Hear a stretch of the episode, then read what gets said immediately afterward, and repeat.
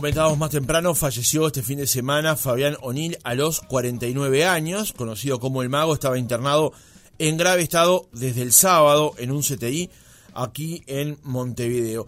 Hace algunos años, Federico Castillo y Horacio Baroli escribieron un libro, una, un gran libro, hay que decirlo, que además fue libro de oro durante ese año, sobre justamente la vida, la carrera de Fabián O'Neill. Se llamó Hasta la última gota. Creo, yo le perdí la cuenta, pero creo que van más de 10 ediciones. De, de, ese libro. Y no lo digo solamente porque quien vamos a entrevistar ahora sea un amigo, sino porque es un gran libro realmente que cuenta una gran historia que durante mucho tiempo la veíamos allí, pero no conocíamos sus detalles. Estamos en comunicación con Federico Castillo, periodista de búsqueda y autor de ese libro. Federico, ¿cómo estás? Buen día. Eh, Francisco, buen día. ¿Cómo andan? Muy bien, muchas gracias por atendernos esta mañana. Por favor, gracias a ustedes por llamar. Si bien conocemos parte de la historia, porque mucha la vimos, ¿quién era Fabián O'Neill, Federico?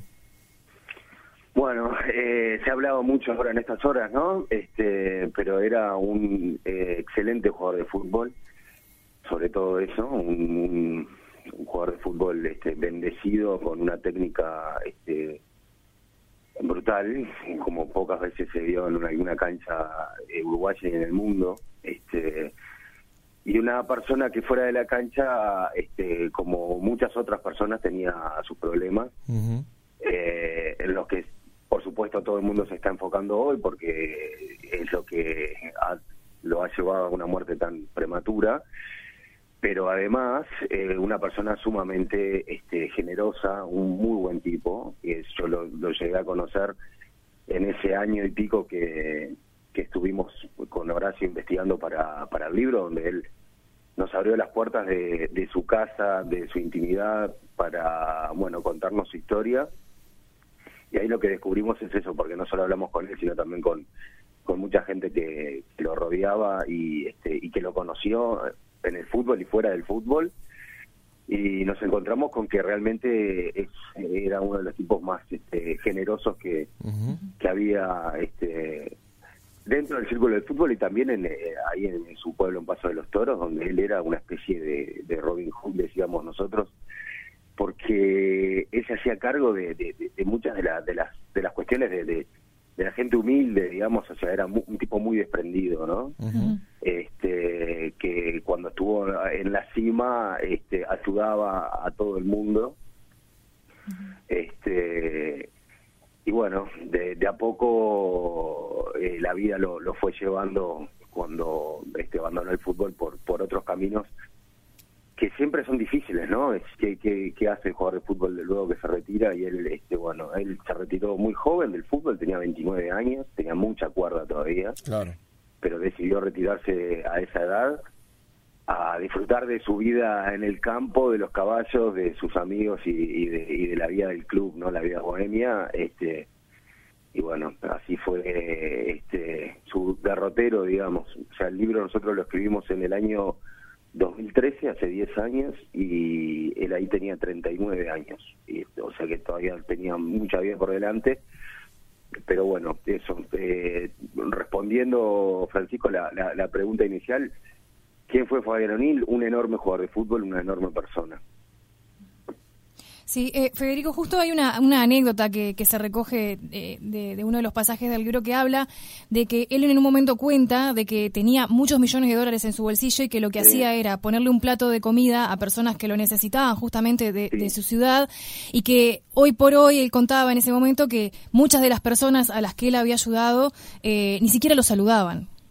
Sí, eso y eso pasa, eh, pasa todo el tiempo. los amigos del campeón es un clásico, ¿no? O sea, cuando estás arriba, eh, estás eh, lleno de amigos y gente que, que, quiere estar al lado tuyo, y después cuando estás en la mala, este, van desapareciendo, ¿no? Este, nosotros cuando, cuando lo entrevistamos, él todavía eh, tenía este esa aura aura aura digamos de, del campeón y de, de, estar rodeado permanentemente de, de personas que querían viste estar este no sé de alguna manera eh, sacarle algo de su no de, lo que le quedaba y de su fama y, y demás este pero sí, eso es un clásico, ¿no? O sea, eh, él, él se dio cuenta también, quizás un poco tarde, de eso de que, de que de que hay amigos que son los amigos del campeón, no solo los amigos de la persona, ¿no?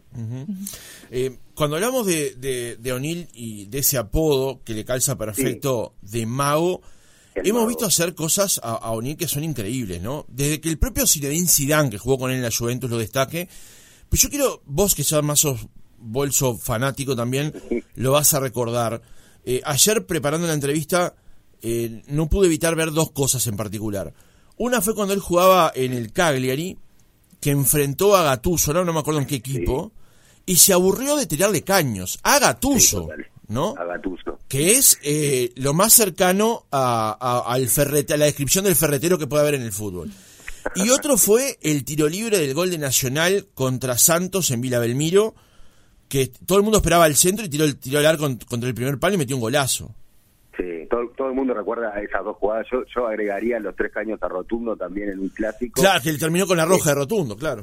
Sí, exacto, pero esa, esas cuestiones eh, son eh, una, una, una faceta de, de Fabián O'Neill dentro de una cancha que pocos jugadores la tienen, que es la autodeterminación.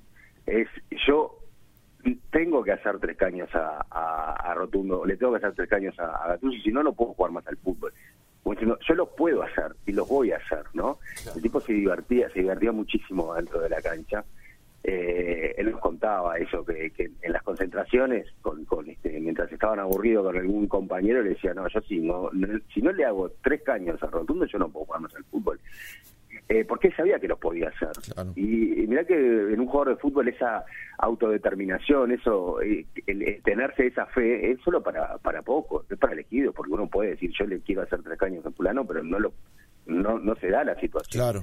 Y lo mismo pasaba con, con bueno con esa jugada que describís vos, que eh, la he visto muchísimas veces ahora en estos en estas últimas horas, que ese, ese golazo contra el Santos, donde le, le, pega, le pega contra un palo una, una, una jugada imposible, ¿no? La, la, la, jugada pedía un centro claro. a la olla y él cambia todo y, y, la, y la patea contra un palo.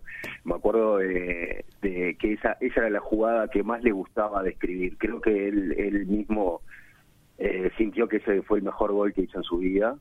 Eh, se me viene la, la imagen de, pero patente, de él, este acomodando las sillas de, del, del club donde estaba como si fueran la barrera, ¿viste? Y te, te recreaba nuevamente la, la, escena de ese gol cuando hace la mague de que le va a patear para, para, para el centro del área y decide eh, clavarla contra un palo. Determinación claro. absoluta. O sea, claro. es, es, solo para elegido. Claro.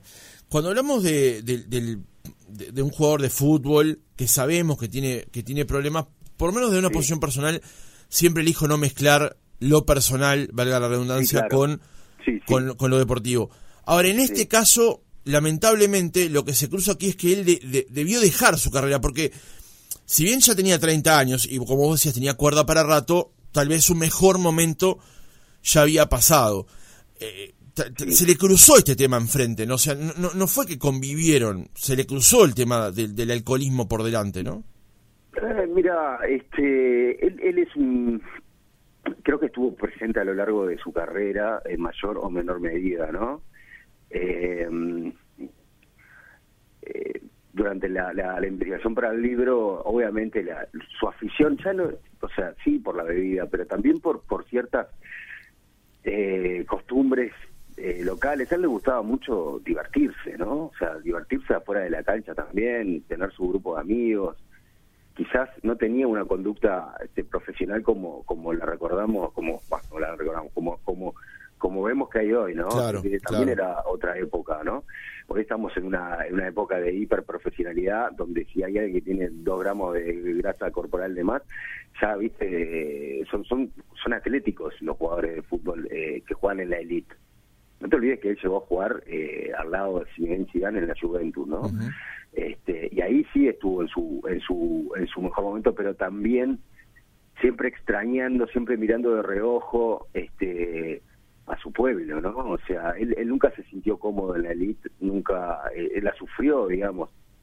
Le costaba estar solo le costaba claro. la, la, la, vida profesional eh, nunca se pudo adaptar, trató, también las lesiones le jugaban una mala pasada, porque cuando, cuando estaba este, atravesando su, su mejor momento futbolístico, este, siempre había alguna lesión que, que, lo sacaba un poco del trillo y ahí se deprimía y bueno, este, volvía quizás a, algunas conductas poco profesionales, entonces era una, una calecita en la que estaba metido, ¿no? Y sí, yo yo creo que, que él tenía ganas de, decir, bueno, está listo, ya, ya, está, ¿no? 29 años, 30, este, quería, tenía, tenía su, su plata este, bien ganada en el exterior y, bueno, quería este, venir acá y dedicarse a lo que más le gustaba, que era este, la vida de campo, ¿no? Él siempre fue un tipo de campo, este, y bueno, la vida de campo este, tan joven y con y con mucho dinero y si no lo yo no quiero hablar de, decisiones personales no, no, de, cuestiones así pero bueno eh, es lo que pasó quizás nunca estuvo bien rodeado o bien asesorado o él no se dejaba asesorar, esas son cosas que, que, que solo él las supo, este, nosotros en el libro jamás lo, lo juzgamos, ¿no? O sea, no, sí queríamos contar su historia y su historia está atravesada por, por un sinfín de, de cuestiones que son dolorosas, ¿no? Desde, desde su infancia, que fue criado por su abuela, este, eh, sus padres, este, eh, no es que no, no lo podían este, criar y lo crió su abuela, eh, sus primeros años acá en Montevideo, donde extrañaba muchísimo a, su pueblo y a sus amigos. Él era un tipo que, que, nunca se logró adaptar, ¿no? Este, entonces siempre volvía permanentemente al, al, cobijo, al lugar donde se sentía más refugiado, que era, era su campo y era Paso de los Toros. Este, entonces su vida estuvo atravesada por eso hay algunas personas que, que, pueden lidiar con esos años duros de profesionalismo y otras que les cuesta más. Eh, duele porque Fabián O'Neill era justamente uno de los talentosos, ¿no? O sea, de los que están tocados con la varita mágica porque realmente tenía un talento este brutal para, para hacer lo que quisiera dentro de una cancha de fútbol. Sí, justamente Federico te íbamos a preguntar sobre eso, cómo, cómo era su vínculo con, con su familia. Bueno, eh, él, él, ya te digo, creció este, siendo el, niño mimado de su abuela, ¿no? Eh, lo, contaban los propios hermanos. Este, algunos hermanos se criaron con sus padres y Fabián se crió este, con su abuela y con otros primos. Eh, ese vínculo este, nunca lo, lo, nunca lo, pudo cortar, digamos, en el sentido de, que estaba muy, muy este, aferrado a, su abuela y, sufrió muchísimo su, su, muerte. Eh, luego estuvo este, distanciado de sus padres, este, una, una persona solitaria también que, que encontraba refugio en sus, en sus amistades. Eh, cuando se fue a Italia al Cagliari, su primer pase, él llevó una, a una barra de gente de amiga para, para vivir con él, incluida con, con, su esposa y, su, su, hija de aquel momento, pero digo, él necesitaba tener, trasladar un poco el ambiente de, de los clubes al lugar donde estuviera viviendo, o sea, formaba parte de su personalidad. Eh, y bueno, luego luego este, en su vida ya de adulto quizás este y familiar tuvo bueno varias varios desencuentros con, con sus esposas y, demás pero bueno eso más, más de, de su vida más personal y hay, hay niños de por medio, o sea que eh, nada, son cuestiones de él, ¿no? Federico Castillo, autor de ese libro sobre Fabián Onila, más periodista en búsqueda. Gracias por habernos acompañado otra mañana. Por favor, un abrazo grande para los dos y bueno, felicidades.